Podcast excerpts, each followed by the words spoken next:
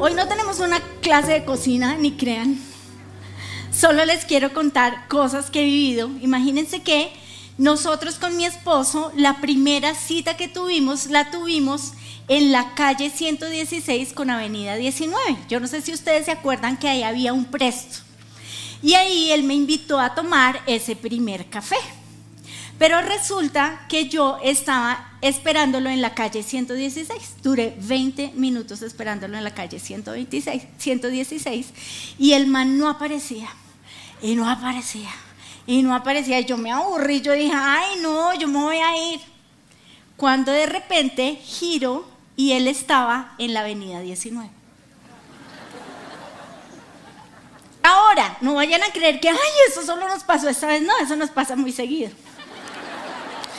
En fin, ¿qué hubiera pasado si yo no giro? ¿O qué hubiera pasado si él no se queda ahí esperándome? ¿O qué hubiera pasado si no tomamos ese café? Mi vida sería muy diferente y la de ustedes también, ¿o no? Ustedes tendrían una pastora por ahí toda aburrida, quién sabe qué. Pero resulta que el café, no solo el café nos ha unido, sino también las cosas que acompañan ese café.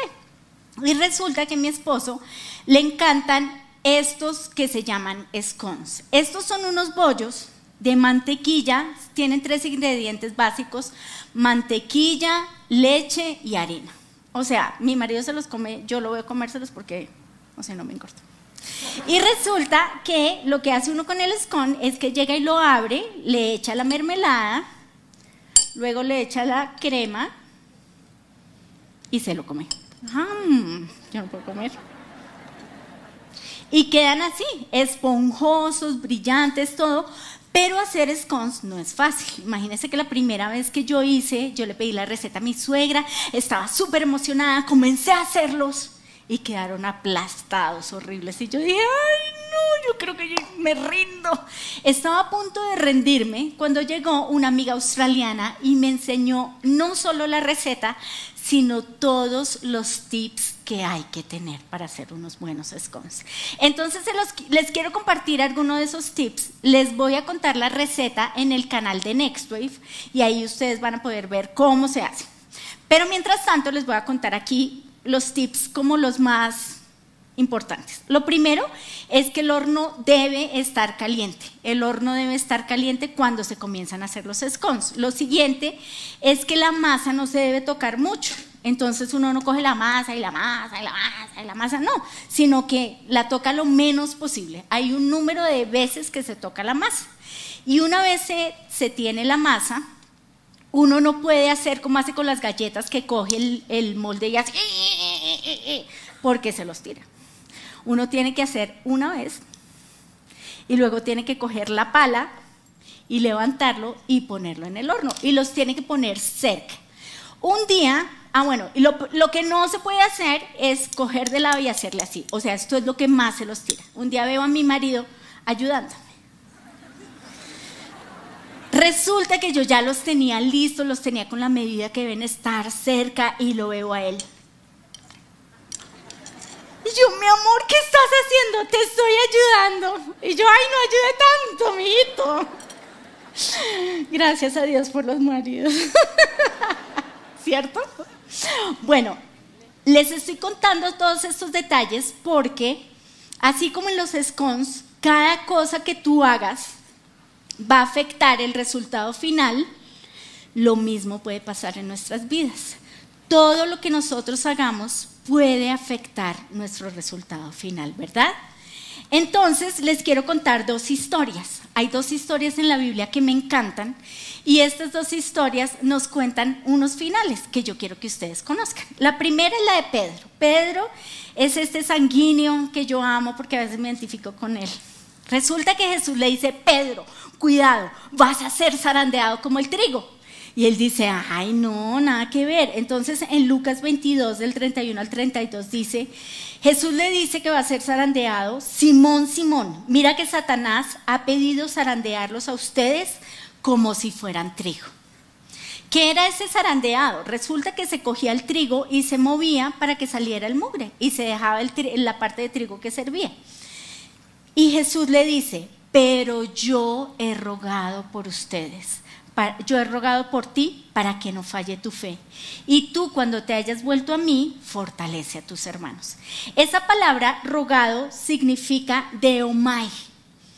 Y eh, viene de la raíz eh, de omai y significa dar a conocer la necesidad de alguien.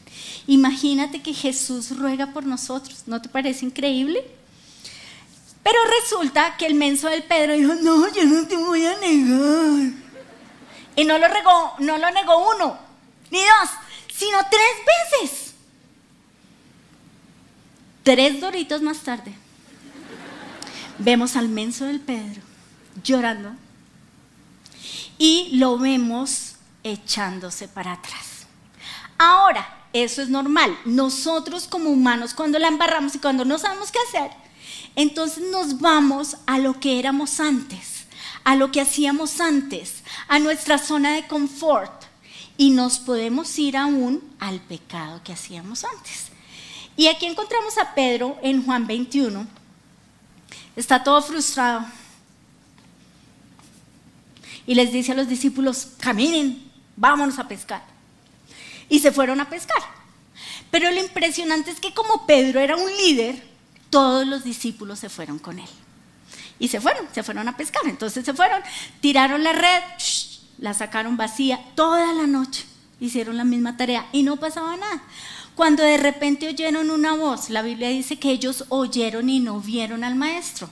Pero esa voz les dijo, amigas, han estado pescando toda la noche y ellos respondieron, sí, echen la red para el otro lado. Y los gran mensos hicieron lo que esta voz les dijo.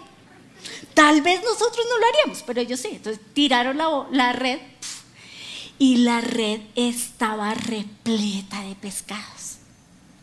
Pero cuando Pedro oyó, dijo, este es el maestro, y se fue nadando hasta donde estaba el maestro hasta donde estaba Jesús. Ahora, no es la primera vez que él sale corriendo hacia el maestro. Ya lo había hecho caminando sobre el agua, ¿se acuerdan?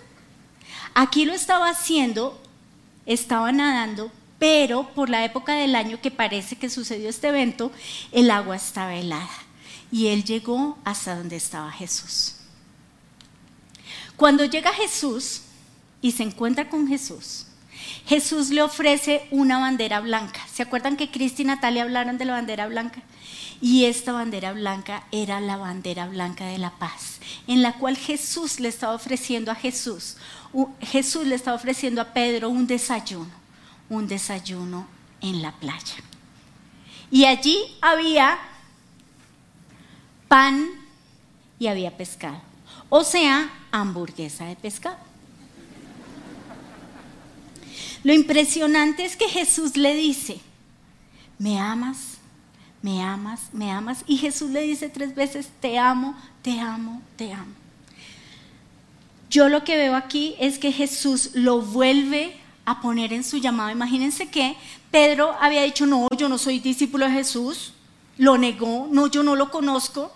Entonces Jesús dice, llámenme a los discípulos y al que dice no ser mi discípulo, o sea, Pedro. Pero en este encuentro Jesús le vuelve a decir, tú fuiste llamado para rescatar ovejas, tú tienes un llamado, tú eres mi discípulo. Jesús le dice a Pedro, control Z. Andú, restart, no más, atrás, nos devolvemos. ¿Te gustaría que Jesús hiciera esto contigo? Sí, ¿verdad? Resulta que Pedro hizo cuatro cosas que veo yo y quiero que las repitas. Son cuatro palabras que quiero que repitas. Bueno, no sé si son, no, palabras y frases. Entonces la primera es arrepentimiento. ¿Aló? ¿Aló? Aquí yo, ¿a dónde está la iglesia? Gracias. ¿Arrepentimiento? Muy bien. Segundo, puso la cara. Tercero, recibió perdón.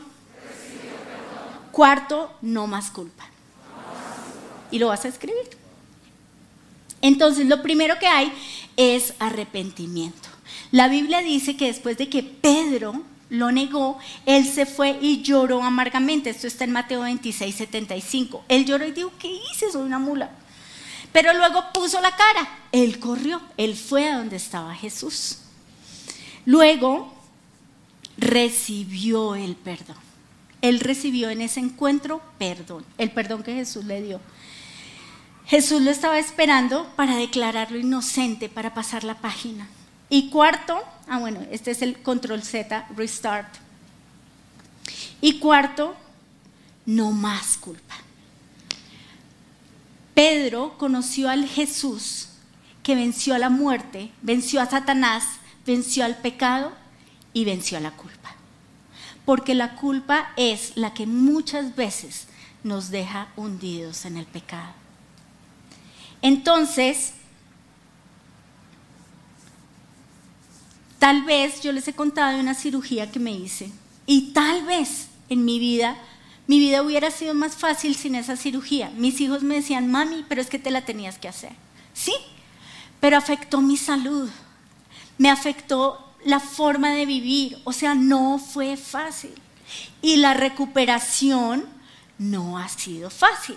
Mi gran pecado, ¿cuál fue? Que no le consulté al Señor, no le dije a Dios, oye Dios, ¿qué opinas? ¿Me hago esta cirugía o no? No, yo hice lo que se me dio la gana. Yo hice lo que quise.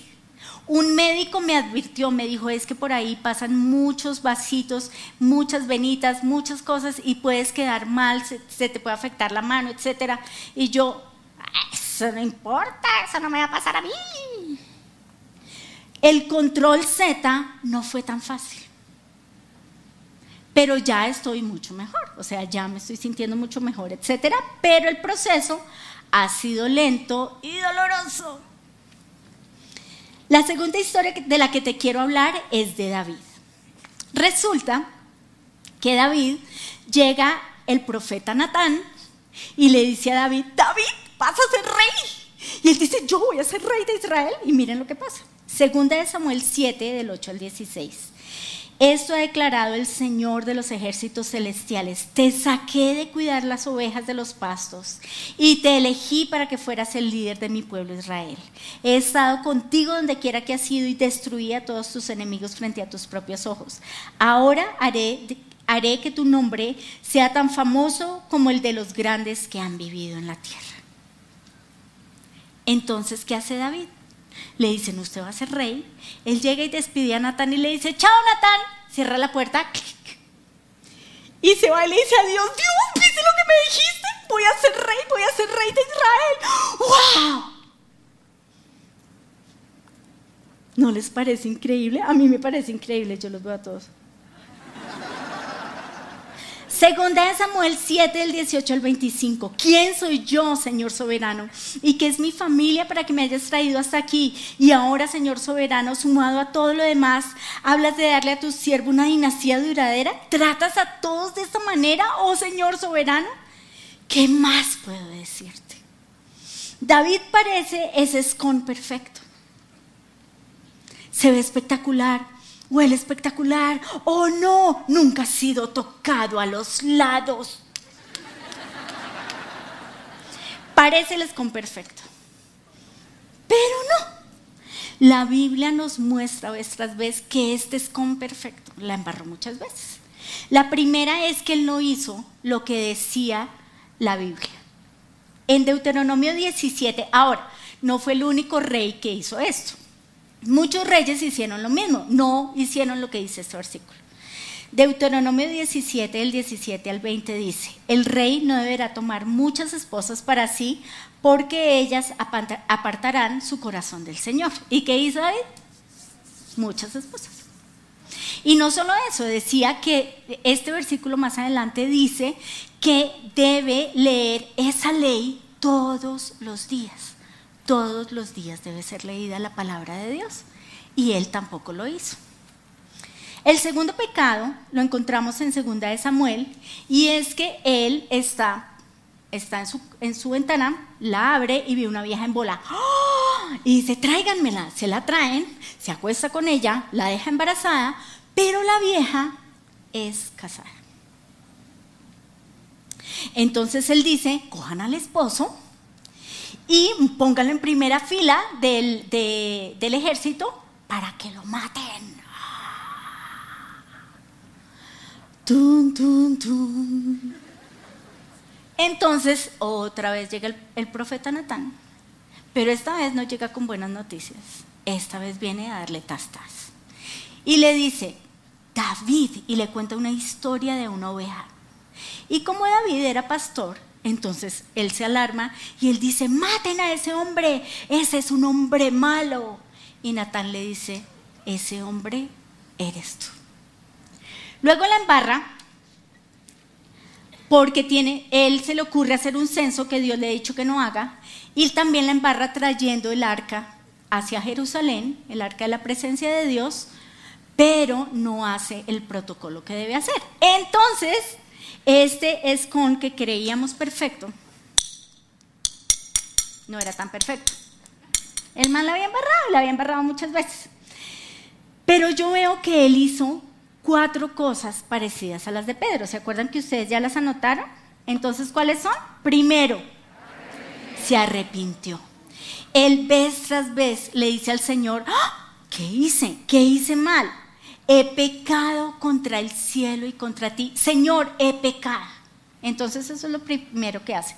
Luego le pone la cara al Señor y le dice, Señor, la embarré, ¿qué hago ahora? Y Dios le dice, va a pasar esto, o va a pasar esto otro, o lo que sea, o desembárrala de esta manera. Tercero, aquí quiero que añadan algo, y es, o sea, Pedro es perdonado, pero David pide perdón y es perdonado. David va y pide perdón. Y dice Dios, la embarré, perdóname. Y Dios lo perdona. Y Dios le dice también qué hacer. O sea, Dios le dice, por ejemplo, cuando está llevando el arca, le dice, no, mijitico, vaya y estudie la Biblia porque usted está loco. Luego con el censo, no, el pueblo fue el que la embarró porque yo prometí y dije que tenían que hacer esto. Con la vieja, entonces eh, todos, toda la corte estaba desesperada porque no sabían qué hacer. El rey estaba llore, que llore, que llore, que estaba en ayuno, estaba con silicio, oh, no. Y cuando le dicen, se murió el bebé, él dice, ya, caso cerrado, pasamos la página, seguimos adelante. Increíble, ¿no? Pero David dejó la culpa. El cuarto punto que les quiero decir. Entonces, este escon, con estos cuatro pasos, fue alterado para bien. Y eso es lo que yo te quiero decir a ti hoy. Si tu escon ya ha sido maltratado, malherido, achucharrado, Dios puede hacer control Z y Dios puede cambiar todo para nuestro bien. Pero ¿qué pasó con David? ¿Cómo fue el final de David? David murió en su ley. ¿Qué es morir en su ley? Yo sé que los jóvenes no tienen ni idea.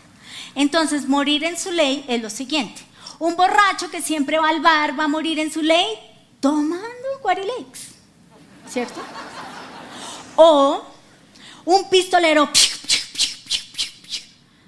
va a morir de un balazo. ¿Por qué? Porque ese es su estilo de vida. ¿Cómo murió David? Me encanta esta historia, la encontramos en Primera de Crónicas 29. David está en su lecho de muerte, ya está a punto de morir, y le reúne a la asamblea, o sea, reúne a Israel y les dice, bueno amigos, imagínense que me va a morir y quien me va a reemplazar es mi hijo Salomón. ¿Listo? Listo. ¿Saben quién era Salomón? Era el hijo de la vieja casada a la que le mató el marido. Dios lo perdonó. Ahora, lo que Dios le dice es, si te hubieras metido con otra, te hubiera dado más, porque lo hiciste, bruto. Pero bueno, ese no es el objetivo de, esta predica. Entonces, segundo, David había recolectado oro, plata, piedras preciosas para la, la, reconstrucción del templo. Y le cuenta a la asamblea, miren, he recolectado todo esto y qué buena idea que ustedes también den. Entonces la gente viene y da. Y da madera, da oro, da piedras preciosas y se pone feliz la asamblea. En primera de, Crónicas 29, 9 dice, el pueblo se alegró por las ofrendas porque había dado libremente y de todo corazón al Señor y el rey David se llenó de gozo. Luego entonces llega David y comienza a decir estas palabras. Para mí estas palabras son una canción. Yo creo que él cogió su arpa y comenzó, y dice, oh Señor Dios, de, de nuestro antepasado Israel, que seas alabado por siempre y para siempre, tuyo, oh Señor. Son la grandeza y el poder y la gloria y la victoria y la majestad. Y todo lo que hay en el cielo, en la tierra es tuyo, oh Señor. Te adoramos como el que está por sobre todas las cosas. La riqueza y el honor solo viene de ti, porque tú gobiernas todo. El poder y la fuerza están en tus manos y según tu criterio la gente llega a ser poderosa y recibe fuerzas. Oh Dios nuestro, te damos gracias y alabamos tu glorioso nombre. Pero ¿quién soy yo y quién es mi pueblo para que podamos darte algo a ti? Todo lo que tenemos ha venido de ti y te damos solo lo que tú nos diste primero. Y después David guió a la congregación y les dijo, alaben al Señor su Dios. Y todos en la asamblea alabaron al Señor, Dios de sus antepasados, y se inclinaron y se arrodillaron ante Él. En su lecho de muerte, David está guiando a la congregación a dar. David está guiando a la congregación a adorar. Y David está haciendo un nuevo canto para el Señor. ¿No les parece increíble? Yo quiero morir como David. Yo quiero morir adorando a Dios. Yo quiero morir haciendo una canción para mi Dios. Así como Natalia y Cristi les hablaron de la bandera de la paz, ¿se acuerdan? Yo les, esta bandera de la paz era con los iguales, con las personas que habitan en la tierra. Yo hoy les quiero hablar de la bandera de la paz para reconciliarnos con Dios que nosotros nos reconciliemos con Dios. Pero ¿qué tenemos que hacer? Imagínense que estamos en un juicio. Yo soy el acusado, tú eres el acusado, cada uno de nosotros es acusado. Y nos declararon culpables. ¿Por qué? Pues porque hemos pecado. Levante la mano el que nunca haya pecado. Ay, no, yo nunca he pecado. Yo nunca he hecho una mentira. Yo nunca he exagerado. Todos hemos pecado y todos somos culpables, ¿verdad? Y tenemos un fiscal que se llama Satanás, el infeliz, va y nos acusa de todo lo que hacemos ante el Padre. La Biblia dice que de día y de noche. Entonces él está ahí. Rocío mintió. ¿Viste lo que vio? ¿Viste lo que hizo? ¿Viste los ojos como los abrió? ¿Viste lo que comió? Y ahí está. De día y de noche, el fiscal acusándonos. Pero al otro lado tenemos al abogado, al abogado que nos defiende, el abogado defensor. Este abogado defensor es Jesús. Y Jesús ya pagó la fianza para que tú seas libre. Y Jesús ya pagó por tu pecado. El pecado que sea. Y no solo ese, no solo eso, Él intercede por ti. ¿Te acuerdas la palabra de Omay? Jesús intercede por ti y te declara libre. Como dijo Cristi, caso cerrado. Inocentes, libres. Ahora, esto no te da libertad para pecar de ahora en adelante, ¿no? La idea no es esa. Pero nosotros podemos aceptar el perdón de Dios porque esto abre las puertas de nuestra prisión. Nos quita la culpa y la condenación porque Dios nunca rechaza un corazón arrepentido. Entonces, ¿qué vamos a hacer? ¿Cómo nos vamos a reconciliar con nuestro Dios? ¿Cómo vamos a levantar esa bandera de la paz? Sencillo, los mismos cuatro pasos. Ah, bueno, les, agregué un quinto paso. Entonces, primero, arrepentirnos. Segundo, poner la cara. Tercero, pedir perdón y recibir perdón. Cuarto, no más culpa. Quinto, pon tu corazón en armonía con Dios. El Salmo 125 del 1 al 4 dice, oh Señor, haz bien a los que, a los que son buenos, a los que tienen un corazón en armonía contigo. Entonces, ¿qué nos separó de Dios? Yo no lo sé, pero tal vez tú sí sabes. Ese día que Dios te dijo que hicieras algo y no lo hiciste, o ese día en el cual el Señor te dijo que no hicieras, o el Señor te dijo pilas, o y tú hiciste lo que quisiste. Poner la cara es correr a Jesús, es correr a la cruz. Si nosotros corremos a la cruz, allí hay perdón. Recibir su perdón, su control Z. y quedar como inocentes. Oh, y no más culpa. ¿Listo? Entonces vamos a orar, iglesia. Puedes ponerte de pie. Puedes cerrar tus ojitos. Y vamos a orar. Padre, hoy nos presentamos delante de ti y hoy nos presentamos con como hijos. Y saca tu carnet de hijo. Y tú sabes como papá que a los hijos les perdonamos muchas cosas. Jesús vino a morir en esa cruz por ti, por mí. Hoy, Señor, yo te pido, Padre del Cielo, que tú nos recuerdes ese momento en el cual nosotros la embarramos. Nosotros pecamos, nosotros nos desconectamos de ti. Yo te pido perdón. Yo te pido perdón porque oí tu voz, pero no la obedecí. Perdóname. Y tal vez ese momento, el desobedecer a Dios, te ha traído muchos problemas. Pero vas a pedirle perdón al Señor. Vas a pedirle perdón al Señor porque tal vez diste un clic que no debías o abriste una página que no debías o viste una serie que no debías. Vas a pedirle perdón al Señor. Vas a pedirle perdón al Señor. Porque cortaste tu relación con Él, porque tal vez estás bravo con Él. Y vas a decirle al Señor, Señor, perdóname. Señor, hoy venimos con nuestro corazón arrepentido. Y hoy, Señor, te pido que quites todo lo que nos ha enseguecido, nos ha bloqueado, ha bloqueado nuestros sentidos espirituales, todo lo que nos ha alejado del primer amor. Yo hoy te pido, Señor, te pido que renueves nuestra fe. Señor, tal vez la hemos embarrado, hemos pecado pero yo hoy te pido, Señor, que hagas en mi vida un control Z. Yo te lo pido, Señor.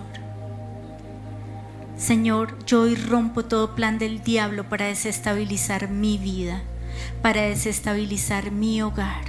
Yo hoy me presento delante de ti y yo pongo la cara. Quiero verte, quiero verte cara a cara y quiero decirte perdón. Perdóname, te fallé reconozco que te fallé y en mi maldad navegué. Perdóname porque confieso que he juzgado, confieso que he criticado, confieso que he exagerado. Perdóname. Hoy, Señor, pongo mi vida delante de ti. Yo hoy te pido, Señor, que llenes todo faltante en mí, toda necesidad de alabanza. Yo hoy te pido que pongas ese perdón en mí que hoy pongas, Señor, alabanza y que yo vea que eres tú el quien me alaba y no, Señor, ir a buscarlo en otras personas. Perdóname si necesito admiración. Perdóname, Señor. Si necesito ser amada. Señor, yo hoy quiero correr a ti y te pido que tú llenes todo vacío y todo hueco en mi vida. Llena todo faltante. Todo faltante de perdón, llénalo, Señor. De protección, de disciplina Llénalo, Señor. Y hoy te pido, Padre del Cielo, que todo espíritu inmundo que ha entrado, Señor, a mi vida por medio de estos faltantes se vaya. Yo hoy te pido que todo espíritu inmundo se va en el nombre de Jesús. Todo espíritu de estupor, todo espíritu de engaño, todo espíritu que me ha robado el primer amor, todo espíritu que me ha ayudado a estar lejos de ti, se va. Todo espíritu de culpa, de condena se va en el nombre de Jesús. Todo espíritu que me quiere bloquear, todo espíritu que me quiere seducir, todo espíritu que me quiere llevar al mundo, todo espíritu que me quiere llevar a ser amiga del mundo se va en el nombre de Jesús. Todo espíritu de pelea, contienda, división, disensión se va en el nombre de Jesús. Toda cautividad, hoy ato todo espíritu de cautividad en mi vida, toda sutileza del enemigo, toda coquetería, seducción, encantamiento, inmoralidad, se va en el nombre de Jesús. Todo encantamiento, toda sutileza, toda zorra pequeña, se va en el nombre de Jesús.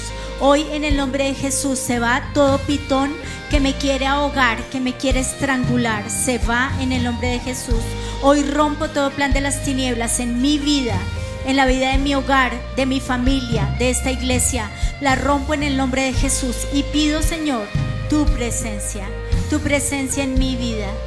Tú, Señor, trayendo gozo, tú trayendo paz, tú trayendo alegría, tú trayendo tiempos de refrigerio, Señor en tu presencia. Yo hoy te pido, Señor, que yo pueda recibir ese perdón. Hoy te pido perdón y hoy recibo perdón. Y la culpa se va. Y hoy me pego y me coso a ti. Solo tú puedes sanar. Solo tú puedes restaurar. Solo tú puedes unir un corazón roto. Solo tú puedes sanar un cuerpo herido. Provee, Señor. Solo tú puedes hacer.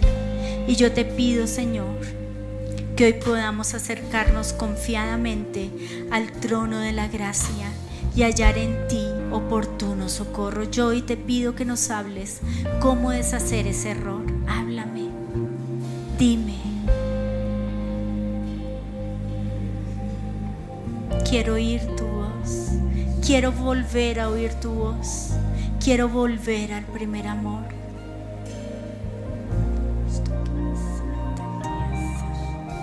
toda desconexión con tu palabra, contigo que eres la vida. Toda oscuridad se va en el nombre de Jesús y pido tu luz. Pido que tu luz llene mi vida, inunde mi vida. Señor, te necesito. Señor, quiero ser libre. La oscuridad no soporto tu perfecto amor que me redimió.